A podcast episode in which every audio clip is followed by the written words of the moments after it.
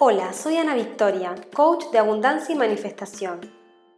En este podcast voy a compartirte historias, información y herramientas para ayudarte a crear la vida de tus sueños. Quédate aquí si eres una mujer que cree en vivir una vida bajo sus propios términos y no piensa resignar ninguno de sus sueños. Recupera tu poder y activa la magia que ya existe en ti. Puedes saber más de mí en soyanavictoria.com o en Instagram arroba soy.anavictoria.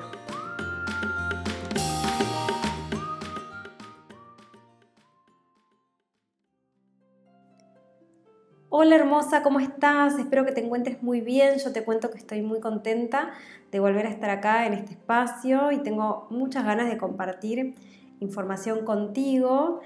Eh, te cuento que en este segundo encuentro estaba pensando que antes de ir a temas profundos sobre manifestación y demás, me parecía importante sentar algunas bases.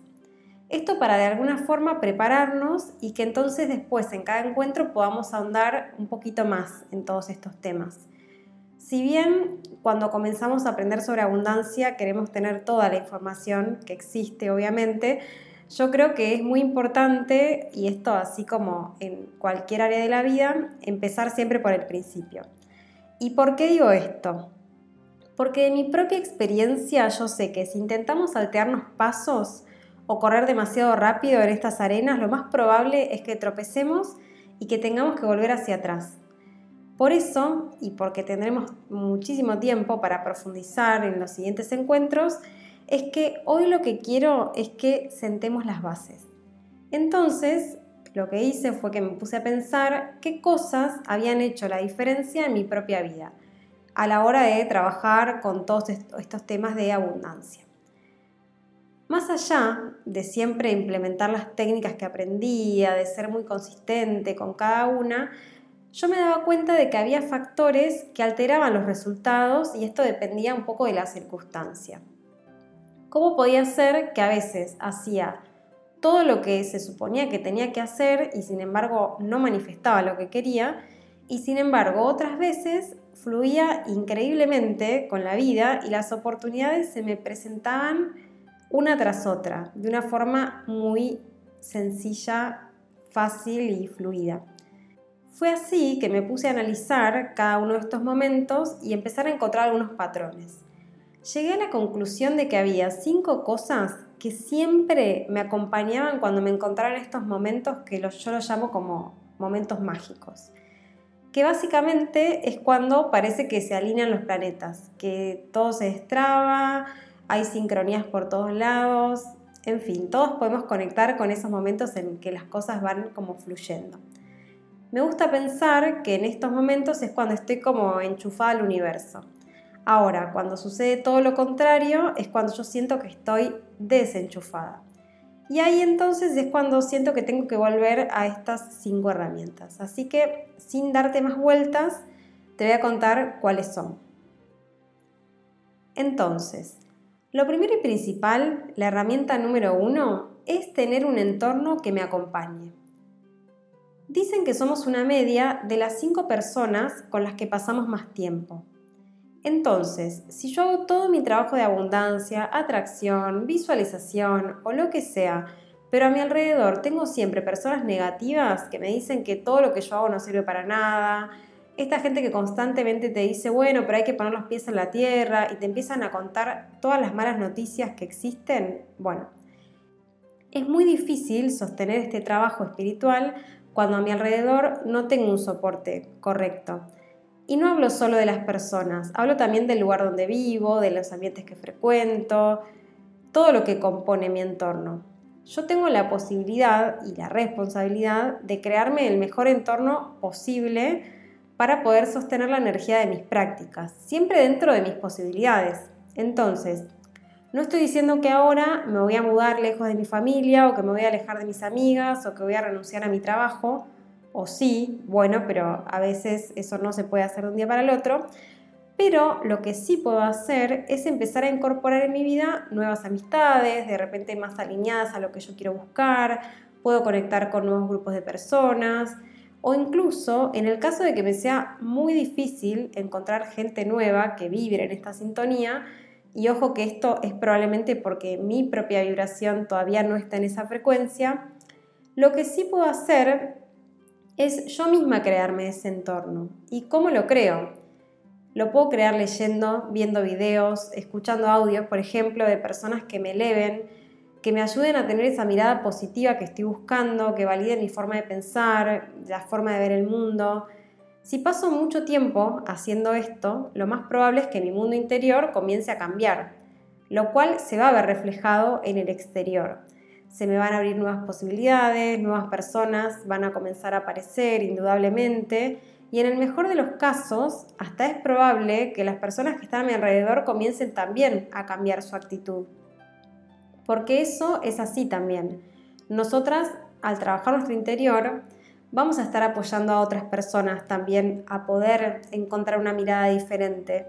Definitivamente vamos a ver cambios si trabajamos en esto. Entonces, digamos que resumiendo, juntarme con personas que me eleven, cuidar el entorno donde vivo, y aquí siempre es importante ordenar, mantener nuestro hogar limpio, tanto física como energéticamente, no acumular cosas alrededor nuestro que estanquen la energía, pasar tiempo en la naturaleza, la luz solar, en fin, hay miles de opciones para de a poquito ir mejorando nuestro entorno. No tenemos que hacer todo a la vez, pero lo importante es por lo menos tomar pequeños pasos cada día que me hagan de a poquito ir generando un entorno más propicio y que acompañe a la práctica que estoy haciendo. Y ojo, quizás hoy ya sientas que tenés un entorno positivo, lo cual es magnífico. Y en este caso es simplemente pensar, bueno, ¿cómo puedo mejorarlo todavía? ¿O cómo puedo mantener esto, este entorno en mi día a día? ¿Cómo puedo hacer para que esto continúe así y todavía mejore? Entonces, dicho esto, te voy a contar cuál es la herramienta número 2. Esta segunda herramienta es tener un cuaderno. Sí, tan fácil y sencillo como eso. Una de las cosas que sé que hace completamente la diferencia en el proceso de manifestación es tener siempre un lugar donde bajar nuestras ideas, escribir, dibujar, dar rienda suelta al poder creativo que tenemos adentro. Cuando entramos en procesos de conexión con la abundancia, comenzamos a acceder cada vez más a nuestro inconsciente. Escribir nos sirve de puente para poder traer a la conciencia, por ejemplo, cosas que nos estuvieron bloqueando, patrones, creencias. Cuando comenzamos el trabajo de manifestación, estas cosas van a ir apareciendo en todo momento. Y bajarlo al papel nos va a ayudar a sacar a la luz y por lo tanto a soltar es probable que comencemos a tener sueños lúcidos e incluso que recibamos señales en estos sueños. Por eso siempre recomiendo tener a mano un cuaderno y anotar todo. Parece algo sin mucha importancia, pero créeme que cada pensamiento, cada señal, al bajarlas al papel, comienzan a tomar muchísimo más sentido. Nos ayuda a atar cabos, a entender situaciones, a conectar con los llamados aha moments que son aquellos momentos en los que tenemos epifanías que nos ayudan finalmente a liberar algún patrón o a entender qué era lo que nos había estado bloqueando por tanto tiempo. Y por otro lado, algo que recomiendo siempre es ir anotando cada pequeño milagrito que sucede en nuestra vida, ¿sí? cuando recibimos una señal, cuando vivimos una sincronía o cuando manifestamos algo, ya sea grande o pequeño, siempre escribirlo. Te puedo asegurar que llegás al fin de semana y la lista es más larga de lo que crees. Esto nos ayuda a tomar conciencia del poder que ya tenemos, de todo lo que ya estamos manifestando, porque ya, de hecho, ya, ya estamos manifestando un montón de cosas. Esto nos permite construir confianza en que podemos manifestar aún más todavía. En fin, para mí el cuadernito es fundamental, una herramienta que no puede faltar. Y entonces voy a contarte cuál es la tercera herramienta, que también la considero algo imprescindible. Esta herramienta es garantizarnos momentos de soledad y quietud. No existe conexión real con la fuente en una agenda 100% ocupada donde siempre estoy haciendo algo, siempre estoy en contacto con otros. Realmente tengo que asegurarme que tengo un balance entre los momentos que son hacia afuera y los momentos que son hacia adentro. En estos momentos mi recomendación es meditar en caso de que tengas incorporada esta práctica o en el caso de que te gustaría incorporarla, porque en momentos de meditación somos capaces de llevar el cerebro a estados de profunda conexión. Y está comprobado que logrando determinados estados podemos influir incluso en nuestra realidad material. Acá si quieren saber más sobre esto, yo les recomiendo investigar sobre los estudios del doctor Joe Dispensa, quien explica todo este proceso y le da sustento científico a esta idea de cómo esto de cambiar la realidad con nuestra mente es algo que efectivamente se puede hacer. No es solamente una frase motivadora, es algo que tiene un sustento y bueno, él lo explica súper bien en, todo, en todos sus escritos, en todos sus trabajos, así que es algo que si les interesa este tema les recomiendo muchísimo leer. La meditación es muy poderosa, pero claro, como todo igual requiere de práctica, de paciencia, de dedicación, no es algo que va a dar resultado de la noche a la mañana. Ahora, en el caso de que la meditación no sea lo tuyo, porque todavía no te sientes preparada, te recomiendo al menos tiempos de quietud, de contemplación, básicamente de no hacer nada. Y claramente esto se puede sentir muy incómodo, sobre todo en un mundo donde la productividad es tan valorada, y no hacer nada está como mal visto, ¿no? Pero son estos momentos que nos regalamos aquellos que nos traen las revelaciones, las verdades ocultas, esos momentos que nos permiten hacer ese clic que tanto necesitamos para poder manifestar y, cambiar las cosas realmente desde la raíz. Créeme que estos momentos harán que tus momentos de acción sean mucho más alineados y centrados. Por lo tanto, al fin y al cabo, te van a ayudar a ser más productivas si eso es lo que estás buscando no, son una pérdida de tiempo y sin duda, sin duda, te van a ayudar a acelerar el proceso de manifestación. Para manifestar abundancia, los momentos de conexión con una misma son innegociables. Así que, dicho esto, te voy a compartir la cuarta herramienta. La cuarta herramienta se trata de tener momentos de diversión. Sí, porque no todo es solemnidad y meditación en el camino de manifestar. Es muy importante que nos regalemos al menos, yo diría una vez por semana, momentos para conectar con energías de alta vibración, es decir, la felicidad, la gratitud, la plenitud. Y digo, parece una obviedad todo esto porque en el sentido de que quién no quisiera, ¿no? Estar siempre divirtiéndose. El tema es que a veces, cuando comenzamos este camino y nos trazamos planes y soñamos con todo aquello que queremos manifestar, nos centramos mucho, por un lado, en todo lo que tenemos que hacer y a veces también nos frustramos porque miramos a nuestro alrededor y la realidad todavía no es como queremos. A veces ni se acerca a lo que queremos. Y es fácil caer en ese sentimiento de escasez, de pensar en todo lo que todavía nos falta. Pero lo cierto es que no podemos esperar a tener todas las cosas que deseamos para ser felices. Tenemos que empezar ahora. ¿Y por qué? Porque esa energía alta es la que va a traer más y más bendiciones a nuestra vida y no es al revés. Las emociones son energía en movimiento. Esta energía resuena con energías afines.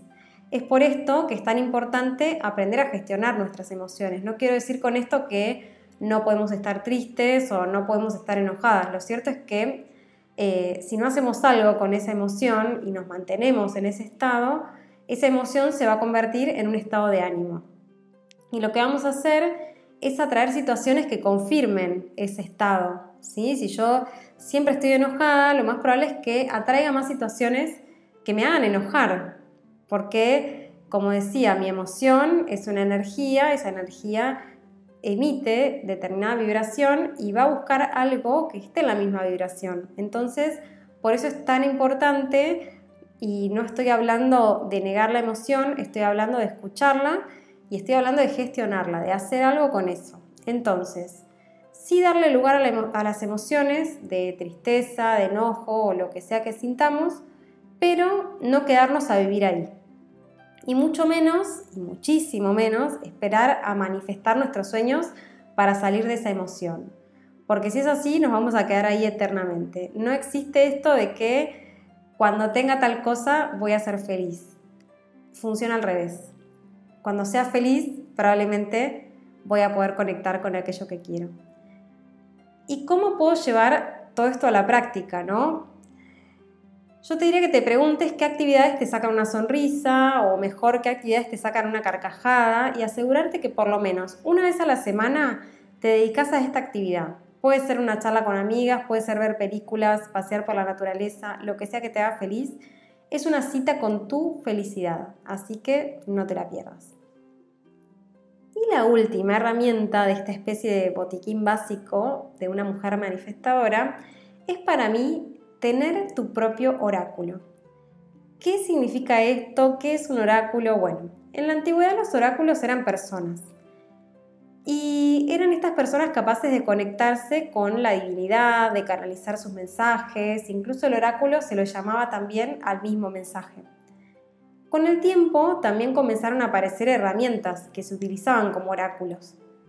Algunas de las más conocidas pueden ser las cartas de tarot, la bola de cristal, el péndulo, el ichín, el horóscopo. Probablemente escuchaste hablar de algunas de estas y básicamente son herramientas que de alguna manera nos permiten conectar y acceder a los mensajes de nuestros guías, de la divinidad, del universo o como queramos llamarlo. Estas herramientas antes eran usadas por determinado tipo de personas, ¿no? como el adivino, la bruja, la astróloga, personas que contaban con ese poder, entre comillas, de conectar con algo más. Pero hoy en día, de a poco, las cosas están cambiando y más personas vamos accediendo a todas estas herramientas. Se están volviendo de una forma como más populares, lo cual yo creo que es fantástico porque al menos desde mi manera de pensar, todas y todos tenemos el poder de canalizar mensajes y tener una comunicación directa con la divinidad. No necesariamente necesitamos personas intermediarias aunque a veces, claro, nos ayuda un montón eh, para recibir mensajes, para interpretarlos, pero lo importante acá, lo que quiero transmitirte, es que para el proceso de manifestación tenés que confiar en vos y en tu propio poder de conexión. Y cuando digo tener tu propio oráculo, no me refiero ni que te compres un péndulo, ni que te compres unas cartas de tarot, que si querés lo puedes hacer, pero más que nada me refiero a que encuentres tu propio idioma para comunicarte con tu poder superior tu propia manera. Si es rezando, si es meditando, si es tirando las cartas, si es cantando, mi invitación es a que encuentres tu propio código. En mi caso, por ejemplo, lo que a mí más me sirve son las cartas y también las señales. Para mí las señales son mi mayor y más efectiva forma de comunicarme con la conciencia universal. Recibo mensajes todo el tiempo a través de señales y también porque me ocupé de crear esta conexión, porque confío en ella, porque fue algo que fui regando con el tiempo y tratando de aprender y entender más y más. Y yo creo que lo importante es eso, la conexión que uno crea con, con ese ser superior. Entonces te invito a crear tu propia conexión. Creo que esto es una herramienta importantísima y cualquiera que sea, va a estar bien. Lo importante es que la sientas correcta. Esta conexión es un poder que tenemos todas, pero que todas accedemos de una manera diferente, ¿sí? Así que el trabajo aquí es encontrar propio oráculo. Pero tranquila, no lo tenés que hacer de la noche a la mañana, es algo lo que vamos a seguir trabajando con el tiempo.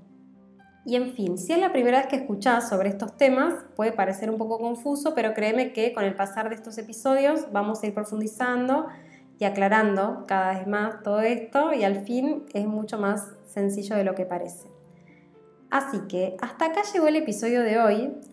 Te pido que si te sirvieron estas herramientas, me escribas, me cuentes y sobre todo me encantaría saber cuál crees que puede ser tu propio oráculo. ¿Cuál es la forma que usas para recibir mensajes si es que tenés? ¿Qué es lo que más te funciona? En verdad me encantaría saber porque siento que en este sentido podemos encontrar muchísima diversidad y ver que cada una conecta de una manera distinta y eso está bien. O sea, para estas cosas no tiene por qué existir una sola receta ni una sola forma. Yo creo que si una siente algo que es verdadero, para una, ahí está lo correcto, encontrar nuestra propia verdad. Así que espero sus mensajitos. Te mando un gran, gran abrazo y nos vemos en el próximo episodio.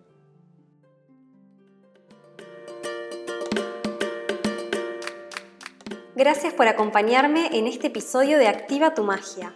Sigamos en contacto a través de mi web soyanavictoria.com o mi Instagram arroba soy.anavictoria.